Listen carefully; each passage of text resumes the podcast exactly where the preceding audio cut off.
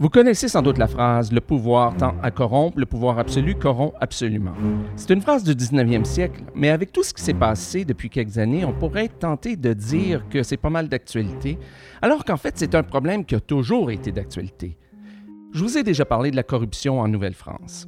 Aujourd'hui, je vous en présente un nouvel exemple, celui de François-Marie Perrault, deuxième gouverneur de Montréal.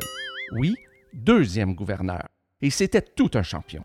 Il s'adonnait à des activités tellement illégales et graves que le gouvernement français, qui généralement défendait les gouverneurs, eh bien, il s'est senti obligé d'intervenir. Aujourd'hui, à 104 Histoires de Nouvelle-France, un gouverneur de Montréal en prison.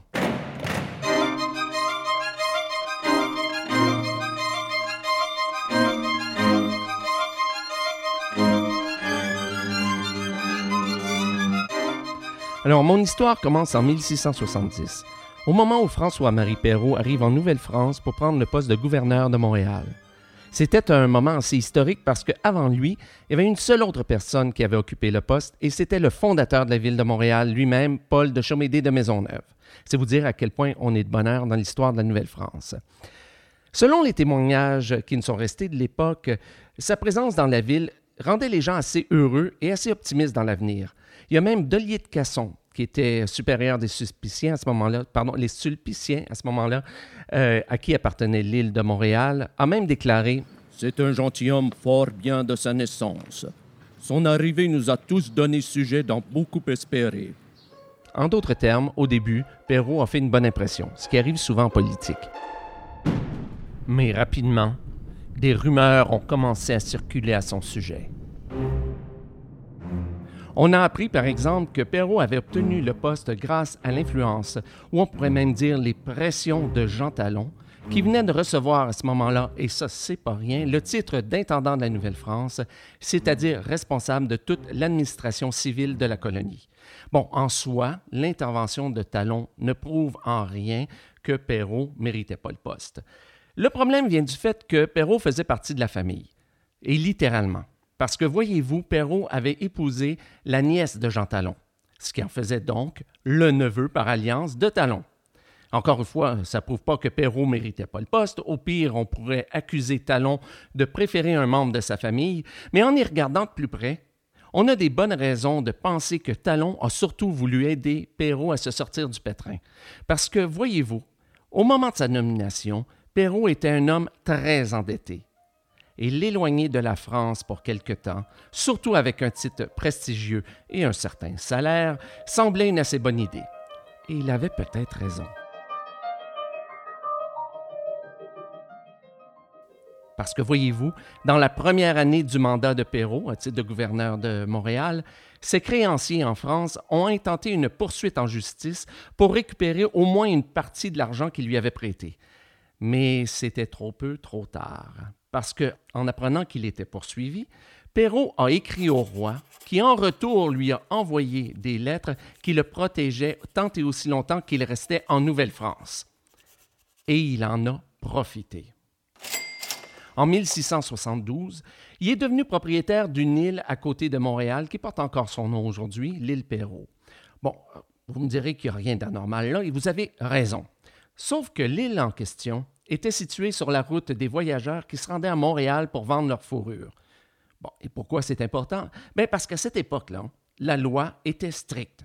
Il était interdit aux voyageurs de vendre leur fourrure avant d'arriver à Montréal. Ce qui veut aussi dire qu'aucun marchand de la ville avait le droit d'aller à leur rencontre pour devancer la compétition. Mais Perrault, lui, il se sentait au-dessus des lois. Et comme l'île lui appartenait, ben, il a fait construire un poste de traite pour intercepter les voyageurs et leur acheter les fourrures avant les marchands de Montréal. C'était interdit par la loi, mais lui, ça ne le dérangeait pas. Bien entendu, ça ne faisait pas l'affaire des marchands de Montréal. Certains ont eu beau protester, mais Perrault a simplement usé de son pouvoir et de la force pour faire taire les bavards et décourager les autres.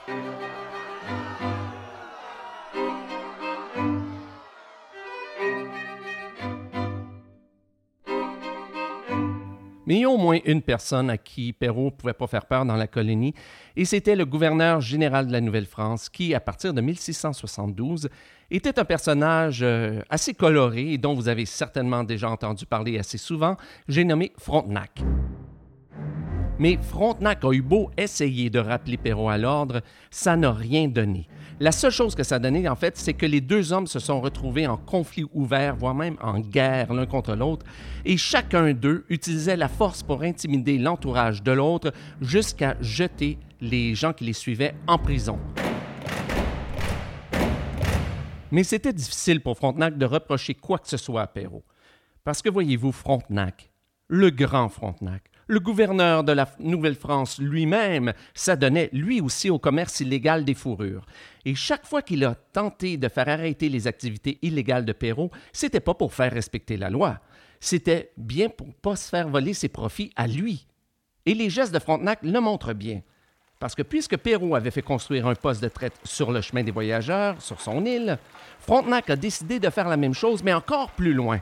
Question d'intercepter les dix voyageurs avant Perrault. Et il a fait construire son poste sur les rives du lac Ontario, sur les lieux de la ville actuelle de Kingston. Pour protester contre ce qu'il voyait maintenant comme de la concurrence déloyale, Perrault, dans un geste assez surprenant, s'est associé aux marchands de Montréal pour tenter d'arrêter à son tour les activités illégales de Frontenac. Ça a donné lieu à quelques débordements et sous prétexte de vouloir ramener l'ordre à Montréal, Frontenac a fait arrêter Perrault, lui a retiré son titre de gouverneur de Montréal et il a ordonné au Conseil souverain de trouver des raisons pour l'accuser.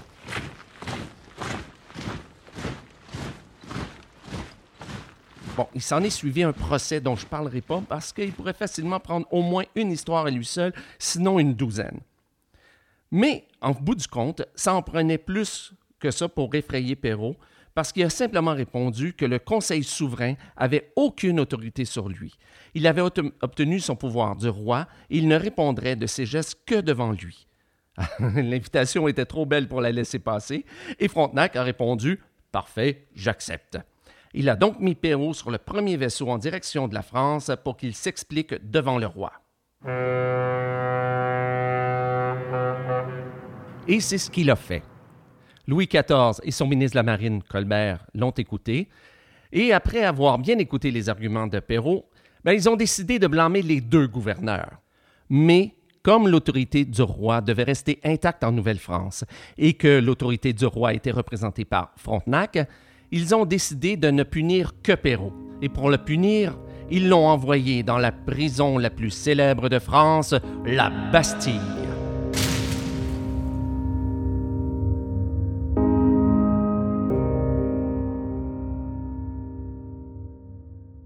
Bon, soyons honnêtes, la Bastille n'était pas tout à fait comme on le voit dans les films. Euh, c'est sûr, il y avait bel et bien des parties de la prison qui étaient, disons, pas très très confortables, qui étaient très humides et euh, qui logeaient une grande population de rats. Mais les nobles ou les grands bourgeois qui étaient envoyés à la Bastille avaient plutôt droit à un certain confort et même, je dirais, un confort certain. Ils étaient souvent accompagnés de serviteurs et mangeaient tous les jours de la bonne nourriture et buvaient du bon vin. Et c'est dans ces conditions-là que Perrault est resté pendant trois semaines à la Bastille. Mais aussi confortable qu'elle puisse être, la Bastille restait quand même une prison, et on aurait pu penser que c'en était fini de sa carrière politique. Ben, pas du tout. Parce que pour une raison qui m'échappe, mais qui est propre sans doute à cette époque, je ne sais pas, le gouvernement français a simplement décidé de renvoyer Perrault en Nouvelle-France en lui redonnant son poste de gouverneur de Montréal. Imaginez la tête de Frontenac quand il l'a vu débarquer. Le roi avait peut-être redonné le poste de gouverneur de Montréal à Perrault, mais il lui a aussi ordonné de se réconcilier avec Frontenac non seulement les deux hommes se sont réconciliés, ils ont même commencé à travailler ensemble.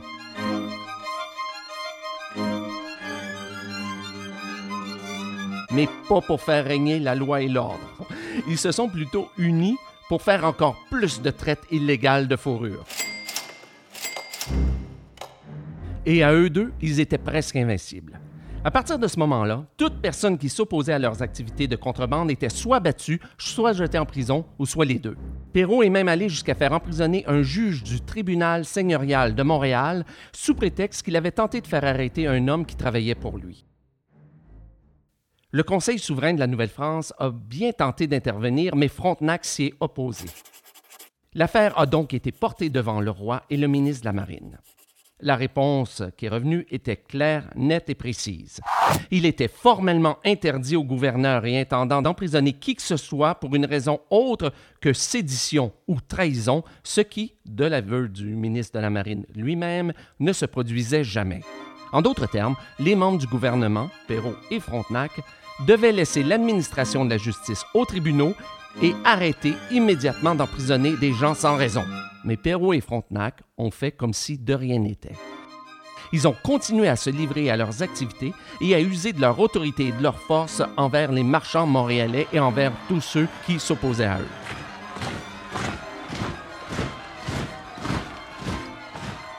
Et en 1682, sans doute parce que le gouvernement français en avait assez de gérer les frasques de notre dynamique duo, le gouvernement français a décidé de rappeler Frontenac en France, de le démettre de ses fonctions et de nommer quelqu'un d'autre à sa place. C'était Joseph-Antoine Lefebvre de la Barre. Quant à Perrault, il conserverait son poste jusqu'à ce que le nouveau gouverneur général, donc de la Barre, lui trouve un successeur.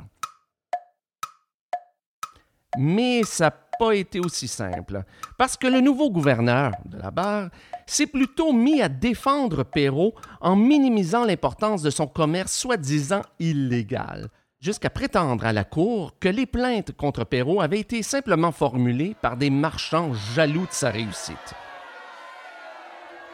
Il faut dire que Labarre était aussi mal placé que Frontenac pour critiquer, parce que, voyez-vous, il s'adonnait lui aussi au commerce illégal de la fourrure, et il le faisait même malgré les avertissements répétés du gouvernement français. Pour tenter de ramener la paix à Montréal, les autorités françaises ont donc pris l'affaire en main, ils ont congédié Perrault et l'ont rappelé en France. Et devinez ce qu'ils ont fait avec lui? Ils l'ont renvoyé en Amérique en lui donnant le poste de gouverneur de l'Acadie. Et en Acadie, vous savez ce qu'il a fait? Ben, vous l'avez deviné, il a continué son commerce illégal. Mais à partir de ce moment-là, il ne se contentait plus seulement de la fourrure, il a ajouté à son actif la vente d'alcool, qu'il gérait à partir de sa propre maison, et comme si c'était pas assez, il vendait des permis de pêche aux pêcheurs de la Nouvelle-Angleterre. Finalement, en 1687, le gouvernement français en avait assez et il lui a retiré son poste de gouverneur de l'Acadie. Les dernières années de Perrault n'ont pas été très glorieuses. En 1690, pendant que les Français tentaient de rebâtir tant bien que mal les établissements acadiens qui venaient d'être attaqués, Perrault est capturé par des pirates anglais. Mais la chance était de son côté, parce qu'un flibustier français l'a libéré des mains des pirates anglais et l'a ramené en France.